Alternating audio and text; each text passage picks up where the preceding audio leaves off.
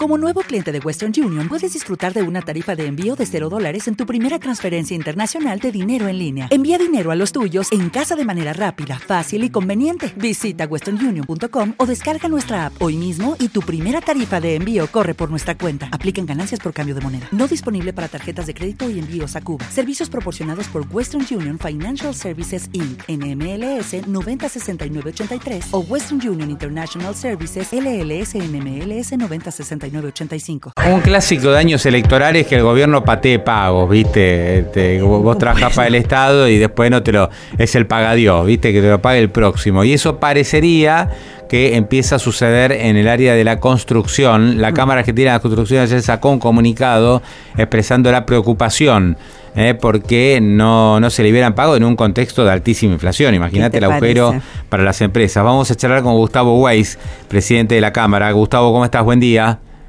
Hola Pablo, buen día. ¿Qué tal? ¿Cuál es la situación en estos días? Y la situación es compleja por dos motivos. Un motivo, a ver, básicamente el tema principal es la inflación, obviamente.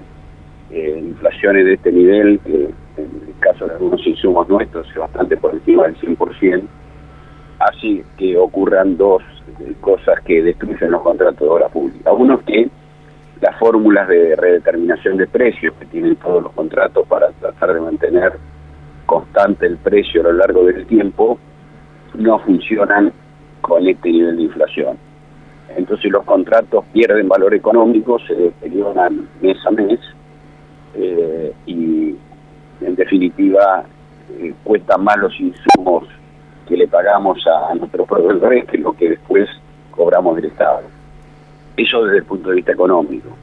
Y desde el punto de vista financiero, ya desde el segundo semestre del año pasado y con más fuerza durante este año, ha empezado a haber atrasos en los pagos, en algunos casos este, importantes, eh, sobre todo en obras por convenios con provincias y municipios, en otros casos no tan importantes, pero la realidad es que con estas niveles de inflación y esta tasa de interés, un atraso de un mes eh, representa una pérdida del orden del 8, 9, 10% en la factura. Claro, claro, un, atraso de 30 días acá es un golpazo, ¿no? O sea, la inflación eh, hace que, bueno, que, que, postergarle el pago a un proveedor, este, bueno, tenga... Eh, pensemos cualquiera de nosotros que tenga algo, algo de efectivo en la cuenta, lo primero que haces es dejarla en algún money market, en algún fondo, y la plata que te da ¿no? Ese fondo por, eh, no sé, 20 días. O sea, es así, es así. Eh, es, así, Pablo, y además una muy mala costumbre que los gobiernos este, han adoptado hace muchísimos años, no es un tema de este gobierno, pero hace décadas que el gobierno se le ocurrió, los gobiernos, porque hablo los gobiernos nacionales, provinciales, etcétera, se le ocurrió que contrariamente a lo que dice la ley, las leyes de obras públicas no pagan intereses por mora. Ley establece la ley nacional, por ejemplo, establece claramente que eh, cuando hay mora en los pagos certificados hay que liquidar con intereses de, Banco Nación. Bueno, el Estado decidió que, no, entonces paga 30, 60, 90, bueno, el tiempo que sea este, atrasado sin intereses.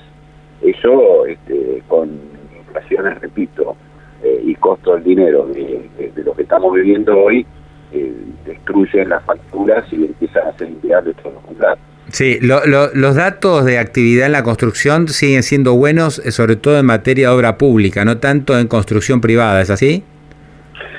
En realidad está muy mezclado y hay algunos indicadores que, con franqueza no, alcanzamos a, a, desmenuzar exactamente, porque está muy demandado y sigue estando, a pesar que cayó un poco eh, durante febrero-marzo, se está notando, se está notando una ralentización, lo que está muy demandado es la construcción y refacción de viviendas familiares. Eh, es decir, la construcción de casas en, algún lote, eh, casa importante, solo tanto, eh, y también la refacción de viviendas, ¿no? Esas personas que arreglan su, su vivienda. Ese sector, desde mediados del 2020, en plena pandemia, empezó a crecer eh, significativamente y todavía hoy está en niveles de demanda importantes. y hay otros sectores vinculados a, obras privadas este, grandes, no tanto en el sector inmobiliario, pero sí obras privadas grandes como pueden ser inversiones en, en minería, en vaca muerta, etcétera, eh, que, están demandando mucha gente. Eh, lo que es obra pública, este, hay mucha obra pública en todo el país, eh, todavía este, en promedio con, con niveles de ejecución, digamos, este, razonables en muchos casos, pero nuestro este, horizonte es que eso va a empezar a tener problemas serios porque la realidad es que más allá de la buena voluntad de los funcionarios que quieren continuar con las obras, eh, no pareciera que la inflación eh, y el problema de caja del gobierno se solucione en los próximos meses.